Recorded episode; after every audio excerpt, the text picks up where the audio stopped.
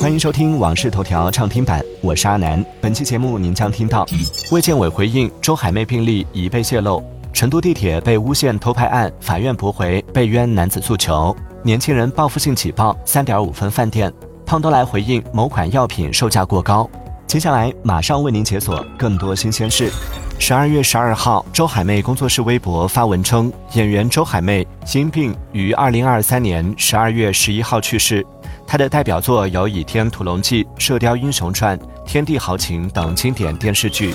十二月十二号，已故艺人周海媚的电子病历截图疑似被流出，病历显示为北京市顺义区某医院，并记载了周海媚个人资料、就诊时间等相关信息。对此，北京市顺义区卫健委回应称，已关注到该情况，正介入调查。十二月十二号，备受关注的成都地铁被诬陷偷拍事件当事男子维权一案宣判，法院判决认为，两女子不构成对当事男子的一般人格权的侵权，对当事男子何某某要求罗某某、曾某某、成都地铁运营公司刊登道歉声明，连续十天在涉案地铁站宣读道歉声明，并赔偿经济损失及精神损害抚慰金共五万元的诉讼请求，法院不予支持。十二月十三号凌晨，董宇辉发长文回应近日引发热议的小作文事件，称这些小作文有自己直接写的，也有自己给小编提供思路和建议，还有小编按照自己想法写的。董宇辉在文中强调，自己反对饭圈文化，也反对以饭圈名义污名化任何人。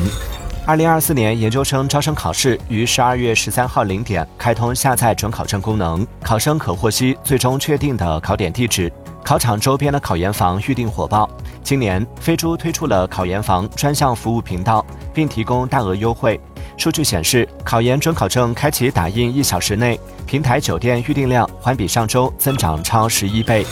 此前，由张艾嘉、任达华主演的《灯火阑珊》宣布将代表中国香港角逐本届奥斯卡最佳国际影片奖，但近日被告知取消参赛资格，原因是学院成员之一的任达华在选片时投了本片一票，涉嫌违反学院今年修改的新规则。为此，任达华通过经纪公司英皇娱乐道歉。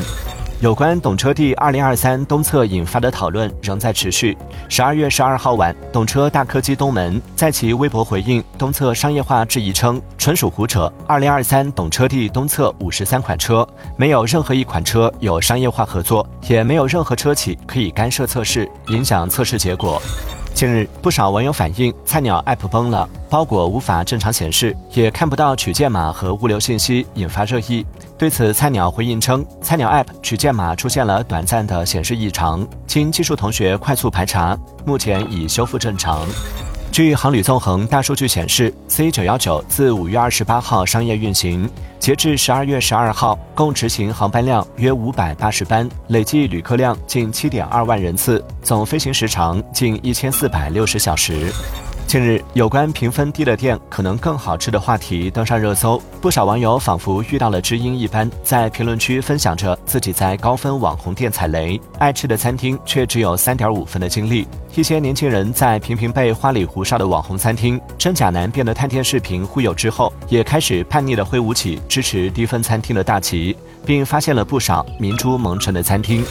近日，有网友在社交平台发布视频称，蜂巢冬天用不了，快递柜被冻住打不开，多的保管费也要自己承担。对此，蜂巢客服回应称，确实存在低温快递柜被冻住的情况，天气回温后可以联系客服免滞留费开柜。十二月十二号，胖东来医药发文称，针对顾客在胖东来购买的某款药品售价过高问题，公司立即要求医药部进行停业整改，并成立调查小组，严格调查落实。此前，于东来曾称药店挣很多钱不合理，之前药店利润太高，我直接把负责人开除。近日，北京一兽医分享的一段小猫发病去世的视频引发网友热议。画面中的小猫前一秒还在舔毛，后一秒突然伸长脖子，身体僵硬倒地。经兽医诊断为肥厚性心肌病，患病猫咪很多不发病，但一旦发病就是急症，致死率高，被称为“猫咪急速杀手”。感谢收听《往事头条》畅听版，我是阿南。订阅收藏《往事头条》，听见更多新鲜事。